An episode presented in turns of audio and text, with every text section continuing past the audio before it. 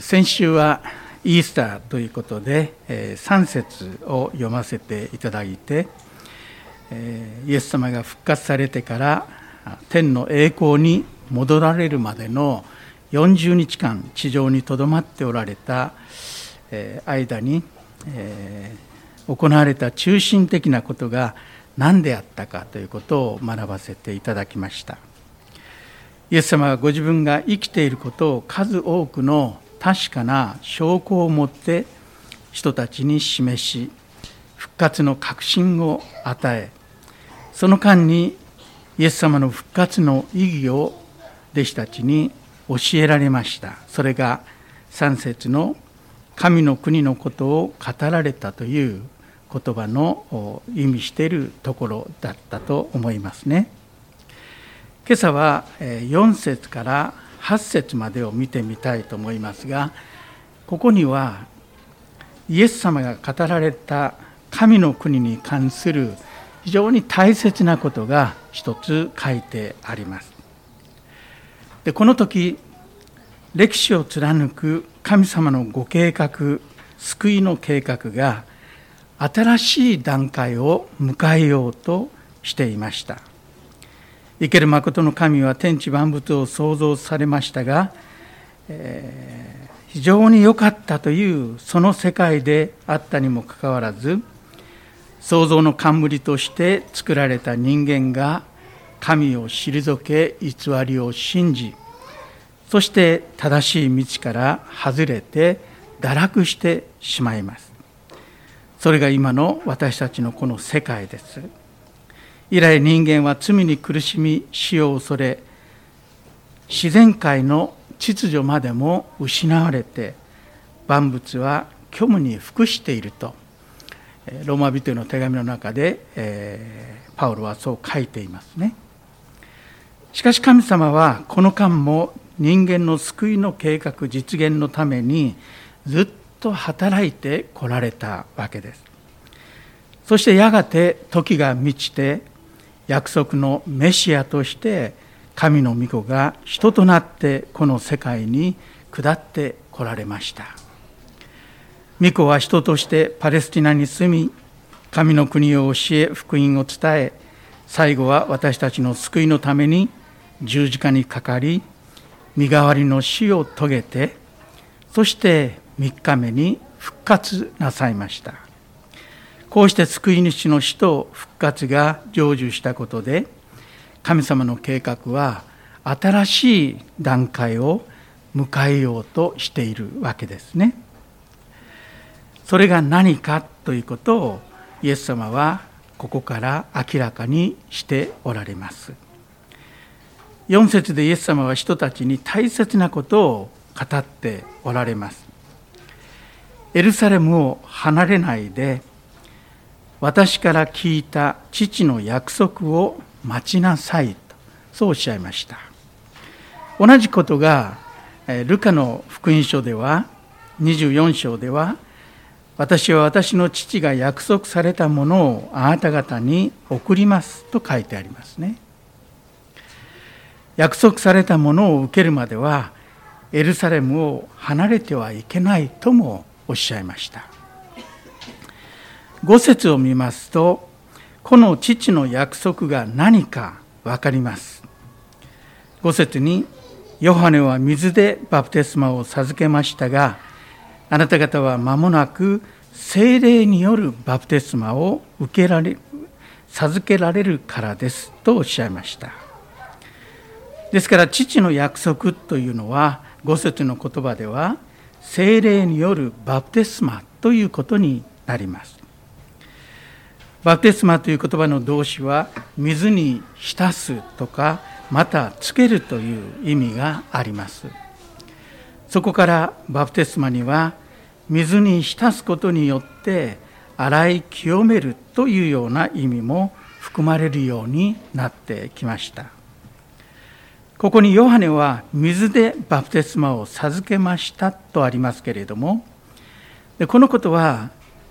福音書に具体的に書かれてありますね。イエス様が誕生する6ヶ月前に誕生したヨハネは母の胎にいる時から主のために性別されやがて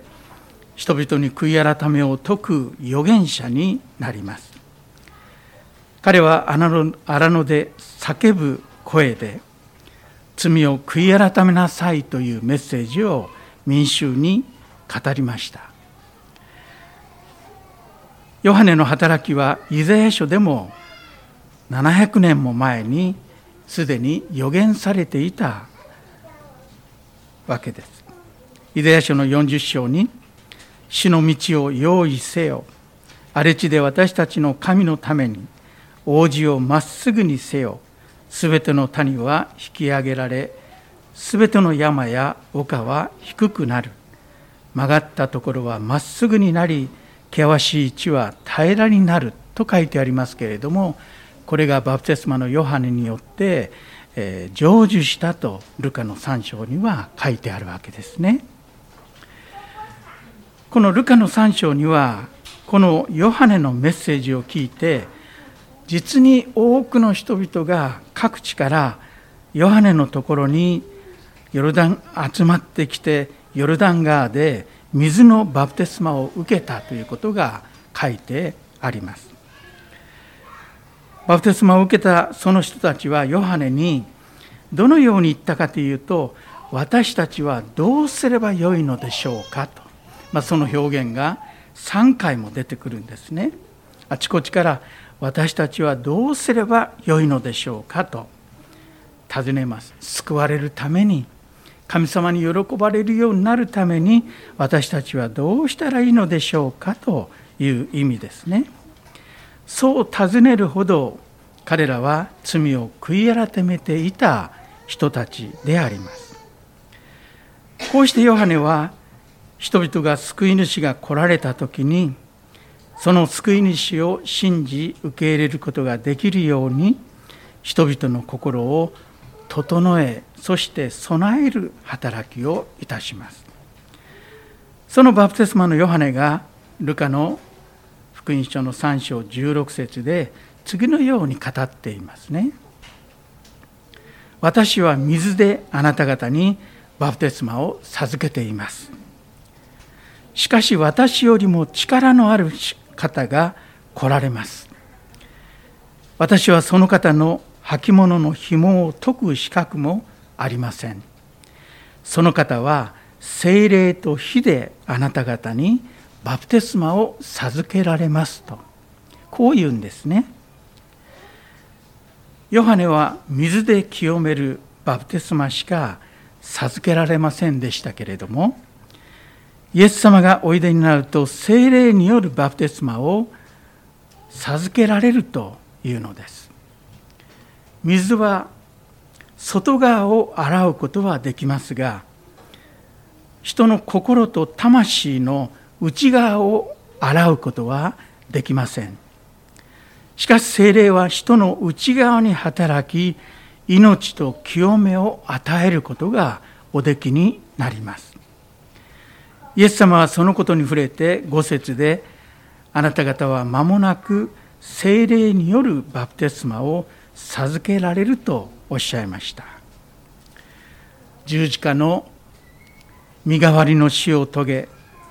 復活されたことによって精霊が注がれる準備が整いつつあったということですね。そして人の外側ではなくて内側に本当の悔い改めと神への信頼と服従の心を植え付け内側から人を生かし新しく生まれさせ新しく作られたものとされる。それは精霊が精霊のみがおできになることであります。私たちがどれだけ水のバプテスマを受けても授けてもそれだけはできません。精霊のみが人の内側を新しくなさるのですね。その精霊がおいでになることをイエス様はここで精霊によるバプテスマとそうおっしゃっています。ここで私たちは神の国はどのような国かということを教えられます。神の国は外側から体制からそれを整えて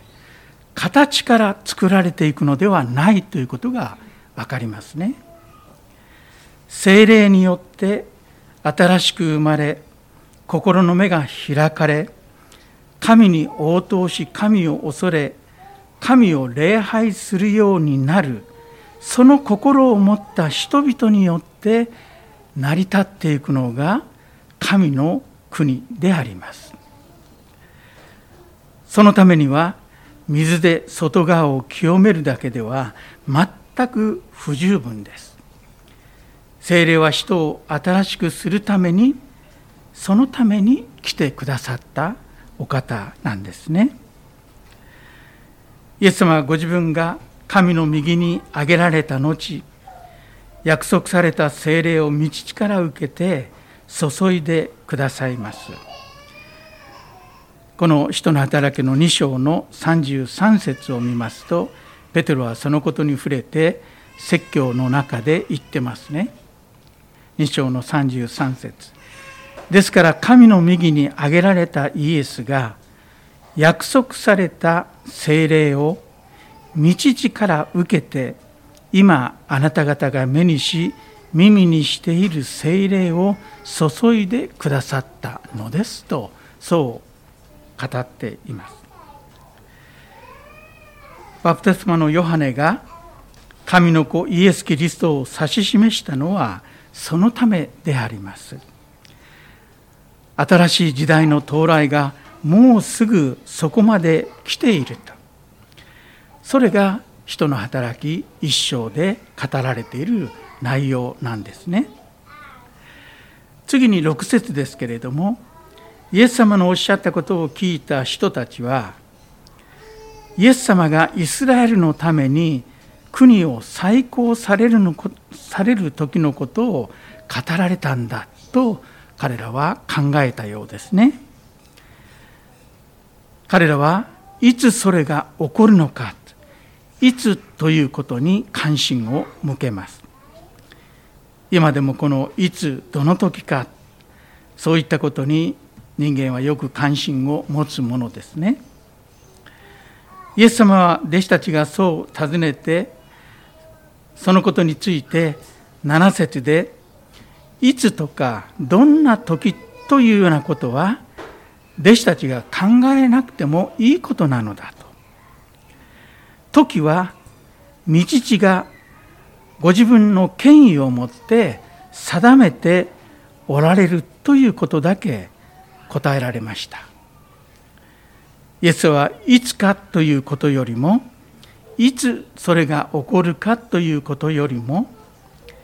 精霊がおいでになる時に起こること精霊がどのように弟子たちに働き弟子たちと関わってくださるのかそちらの方が大切なことなんだといつではなくて精霊があなた方に何をしてくださるのかということが大切なのだとイエス様はそう考えておられたわけですね。そして語られたのがこの8節の言葉です。しかし精霊があなた方の上に臨む時あなた方は力を受けます。そしてエルサレムユダヤとサマリアの全土さらに地の果てまで私の証人となります。とこの一章八節はよく知られている御言葉ですね。皆さんもよく馴染んでおられると思います。今日はここでこの8節にから2つのことに注目したいと思います。一つは精霊がおいでになる時。すなわち精霊のバプテスマということが実現する時弟子たちは力を受けるとおっしゃったことですね。ルカの24章の49節ではこの力を受けるということについて意図高きところから力を着せられるとイエス様はそうおっしゃっています。弟子たちには神の国のために人間の力や自分から出た力ではない意図高きところからの力精霊による力が必要だったのです。神の国は人間の能力とか人間の知恵とか人間の力で作れるものではありません。父の約束された上からの精霊による力精霊が与えてくださる力によってのみ神の国は推進されまた拡大し成り立っていくんですね。それまでの弟子たちは確かに弱いものでした。その典型的な彼らの弱さが現れた事例はやはりイエス様が逮捕された時だったと思いますね。イエス様が逮捕されるや否や雲の子を散らすように逃げていったのは弟子たちでした。イエス様が十字架につけられた時弟子のヨハネだけはそばにいましたが他の弟子たちは隠れて怯えておりました教会福音賛美歌の154番を歌いながら、まあ、私たちがよく歌う賛美ですけれども、えー、心の中でちょっとこうクスッと笑うような、えー、歌詞がありますね。154番の中でその2番に次のような歌詞があります。救いの主イエスはよみがえられた。墓を訪れた女のために。恐れて隠れた男のために。この男とは誰かなと思うと弟子たちですね。女の人たちは十字架にも行った。そばで見ていた。3日目の朝イエス様がおっしゃったその言葉を頼りに墓にも行きました。でも男たちはどうしてたでしょうか？隠れていたんですね。いざとなるとやっぱり強いのは女性だなと思います。男性はだらしないですね。男の弟子たちは恐れて隠れたとあえて歌詞に書かれて復活の旅にイースターの旅にこの歌が歌われて隠れた男のために隠れた男のためにと全世界で歌われている情けないことだと思いますね。確かに弟子たちは弱かったのです。しかしその弱い弟子たちにイエス様は何度も何度も現れて彼らの疑いを少しずつ取り去り彼らの恐れを取り去りそして何よりも彼らに正しい理解を与えそして信仰の確信へと導いていってくださったんですね。そしてここで精霊がおいでになる時にはそれまで彼らが経験したことがなく彼らが全全く知らない力を精霊は弟子たちに与えてくださるとイエス様はおっしゃったのです。これが8節の精霊があなた方の上に臨む時あなた方は力を受けますというこの言葉の意味ですね。そしてその力はどのような力で何のための力力かということも8節に書いてあります。力を受けます。そしてとこうありますね。ですから力を受けるその力は私の証人になる力すなわすなわちキリストの証人となるための力ですね。ただ勇敢になるとかただ心が強くなるというえー、誰をも恐れない、えー、そういう人になるという意味ではなくキリストの証人となるための力を精霊は与えてくださるというのですね。キリストの証人となるということは誰の前に出ても大胆に臆することなく勇敢に証しするという側面が確かにあると思います。しかしそれはごく一部ですね。それ以上にですね精霊が与えてくださる力ということを考えますときにただ勇敢に証しするという以上に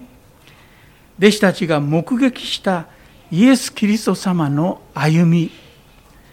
そして苦難と死そして復活された事実そしてイエス様が教えられたことの意味を彼らが正しく伝え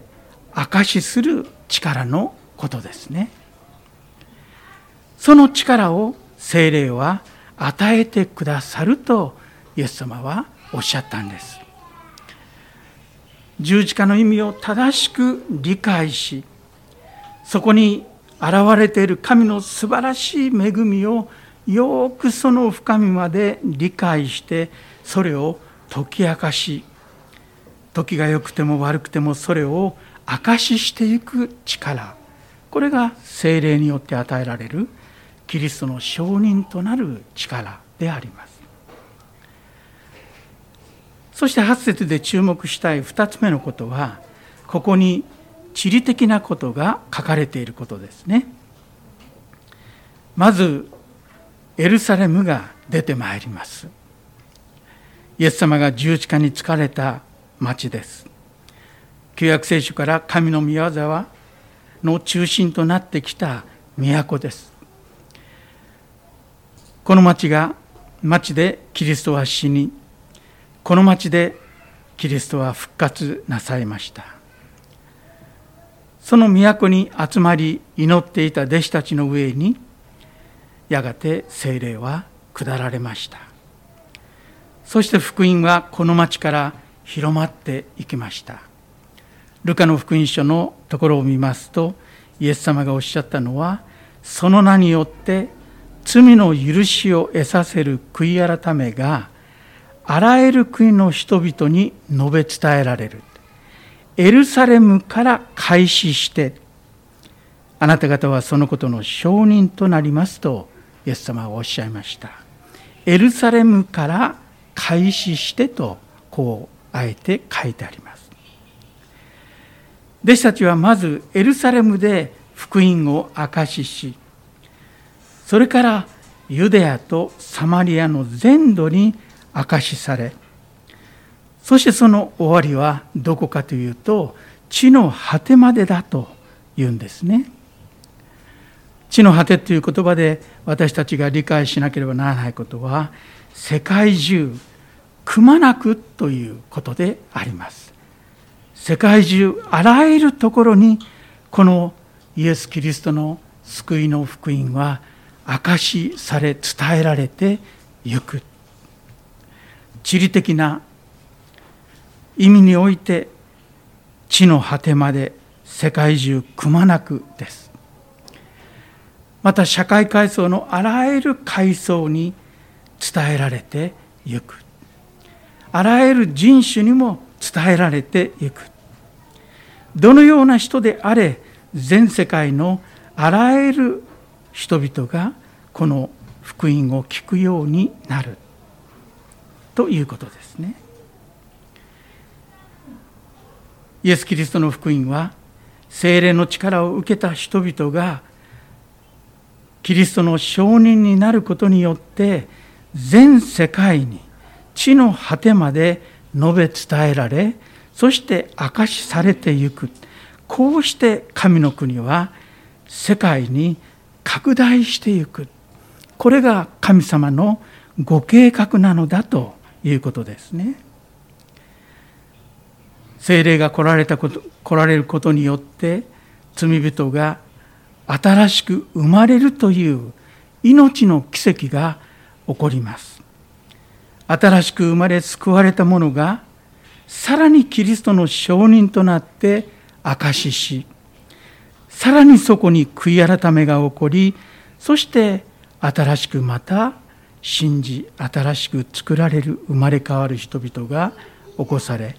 こうして神の国は世界に拡大して地の果てまで至るというんですね。私たちは今そのことはああ当然のことだと。よく理解できます。教会のない国はないしクリスチャンのいないところはないぐらいいるわけです。でもイエス様がこれを語られた時イエス様が十字架にかかりそして復活なさったその直後の40日間の間にイエス様はこれを語られたんですね。ですからこれを語ら聞いた弟子たちは今私たちが全世界に福音が伝えられていることをイメージするようなことは全くイメージすらすることができなかったのです。ユダヤの片隅でひっそりと恐れてイエス様を慕ってはいるけれども勇気がなく理解もなく恐れ隠れていたその弟子たちがこの言葉を聞いたのですね。彼らがこれをどの程度本当にその通りだと信じることができたかそれは分かりません。私たちは人の働きの歴史を知っています。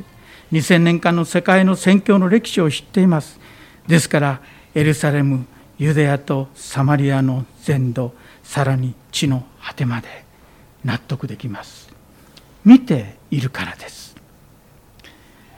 でも弟子たちはこの時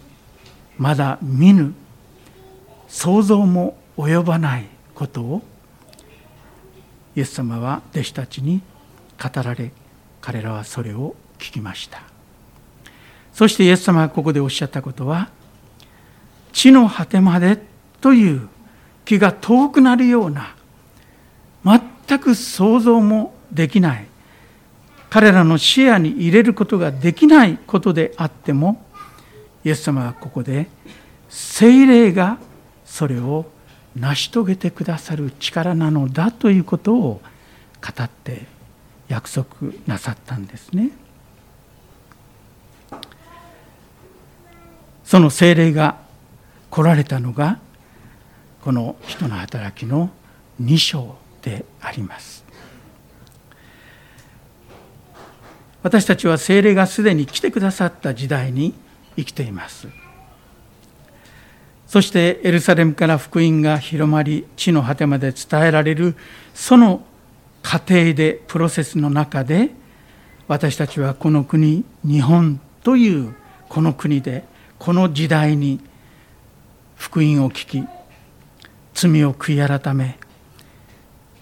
そのことによって生き方の方向転換をし神様に向き直ることができました。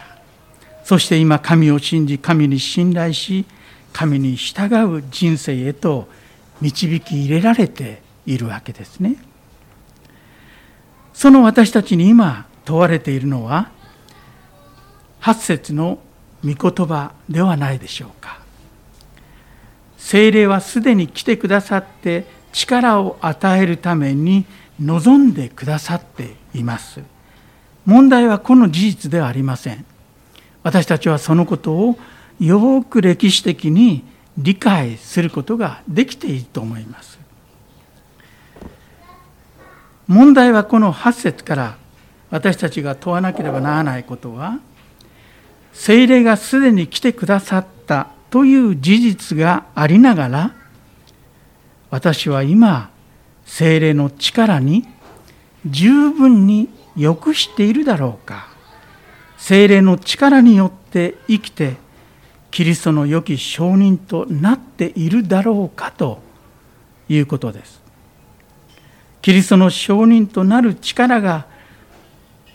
すでに望んでいるにもかかわらず果たして私はキリストの証人となっているだろうかということですね。私たちは精霊に対して無関心ではないかとさえ思えることがあります精霊のことなどあまり考えたこともないという人もいますでもこの箇所を読むと精霊のことに関心がないあまり考えたこともないよくわからないということでは済まされないんですね。精霊のお働きのことを考えない人はキリストの証人になり得るはずがありません。福音の証人になり得るはずはないのです。なぜならば福音の宣教は私たちの力によってではなく精霊の力によって行われるものだからですね。私たちは時々精霊の力ではなくまだ自分の力と知恵により頼むそういった生き方や働きをしている場合があると思います精霊の働きに対する上かわきがなく神の御霊の力強い介入を求めるうめきのような求めも祈りもないそれはこの精霊が来てくださった時代に生きるクリスチャンとしてはあるべき姿ではないのですね。肉の力によってではなく精霊の力によってまたバプテスマのヨハヨハネのその水のバプテスマに象徴されるように悔い改め砕かれて精霊の力に満たされた人によって神の国は実を結び拡大していくんだ。そのことを覚えなければなりません。コロナ禍の中ですけれども私たちは決してそういう意味で何があっても萎縮するものであってはならないと思いますね。また後退するものであってもならないと思いますそれは私たちが肉を奮い立たせて頑張ろうというのではなく私たちにはよみがえりの主がおられ精霊がすでに注がれているからですね。時が良くても悪くても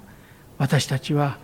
御言葉を述べ伝えしっかりそれを果たし忍耐を持ってそれを望みを持って推進していかなければなりません。萎縮して私たちは守りの姿勢に入る必要などさらさらないんですね。この新しい年度精霊の力によって私どもの教会が刷新されこの地に福音の実が結ばれ御霊によって神の国が広がるように精霊が私たちにキリストの証人としての力を常に与えてくださるようにそう心を合わせてこの年度祈っていきたいと思います。お祈りします。